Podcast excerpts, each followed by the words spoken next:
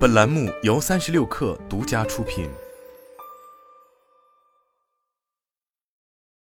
成立于五年，爱心人寿顺利完成首次增资，引入新股东。北京银保监局官网二零二三年一月三日披露，同意批准爱心人寿申请增加注册资本金。爱心人寿本次增发三点二亿股，全部由北京新里程健康产业集团有限公司认购。增资后，爱心人寿注册资本金由十七亿元增至二十点二亿元，新里程健康持股约十五点八四，成为第一大股东。爱心人寿成立于二零一七年六月，经营区域覆盖北京、天津、河北、江苏、广东等地。年报显示，爱心人寿二零二一年度实现营业收入为八点四五亿元，同比下降百分之五点一五，归母净利润为亏损一点七七亿元，亏损同比收窄百分之二十七点六三。对于新里程健康的入股，爱心人寿相关负责人向《时代周报》记者表示，新里程健康将和爱心人寿联手布局，构建老年病专科康复医院加重症护理院加社区辐射居家三重全覆盖医康养保连续服务产业链。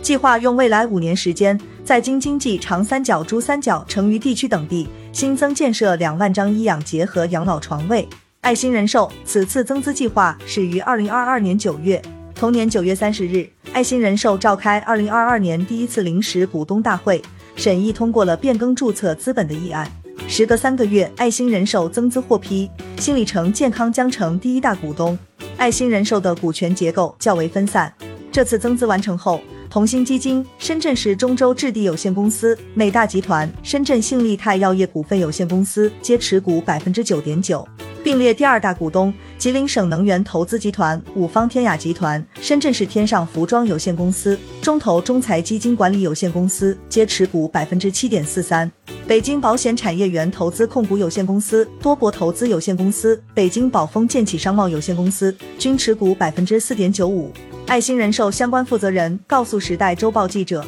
新里程健康成功入股爱心人寿，双方在医康养保连续服务产业链打造的宏大构想之外。还将放眼长远，着力面向未来，联合更多有志于中国康养产业的企业和资本，共同参与并推动国家大健康生态养老体系建设，并在此过程中获得更大的发展机会。爱心人寿增资或与偿付能力承压有关。时代周报记者注意到，爱心人寿的偿付能力已连续三个季度下降。该司在二零二一年四季度、二零二二年一季度、二零二二年二季度和二零二二年三季度的核心偿付能力分别为百分之一百零六点三六、百分之六十八点二八、百分之六十二点九五、百分之六十点六零；综合偿付能力充足率分别为百分之一百七十二点三八、百分之一百三十六点五七、百分之一百二十五点九一、百分之一百二十一点一九。爱心人寿在二零二二年第三季度偿付能力报告中预测。二零二二年四季度的核心偿付能力充足率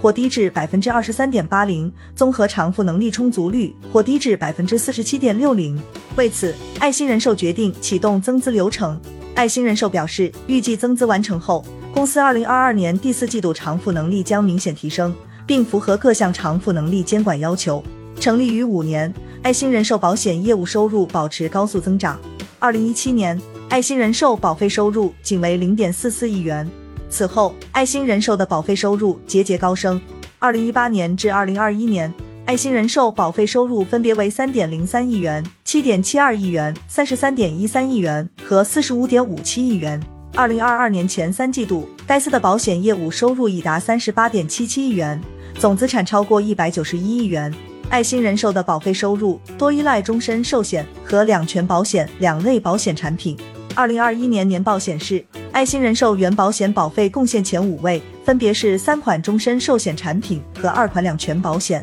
这五款产品的总保费高达三十一点七四亿元，占爱心人寿二零二一年总保费收入的百分之六十九点六四。其中，爱心人寿守护神二点零终身寿险带来的原保险保费收入超十二亿元。尽管保费增势迅猛，爱心人寿却连年亏损。二零一七年至二零二一年。爱心人寿分别亏损一点八二亿元、一点八七亿元、三点一四亿元、二点四四亿元、一点七七亿元。截至二零二二年第三季度，爱心人寿在二零二二年内已亏损三点五一亿元。至此，爱心人寿已累计亏损十四点五五亿元。就连续亏损的问题，爱心人寿表示，寿险经营规律决定了其盈利周期与其他行业有所不同。公司当前处于前期投入和快速发展期，目前的盈利预期符合公司的中长期规划。根据公司发展规划，预计二零二三年将实现盈利。值得一提的是，在股权变动方面。爱心人寿曾在二零二一年相继披露关于股东北京保险产业园投资控股有限公司、同心基金、中投中财基金管理有限公司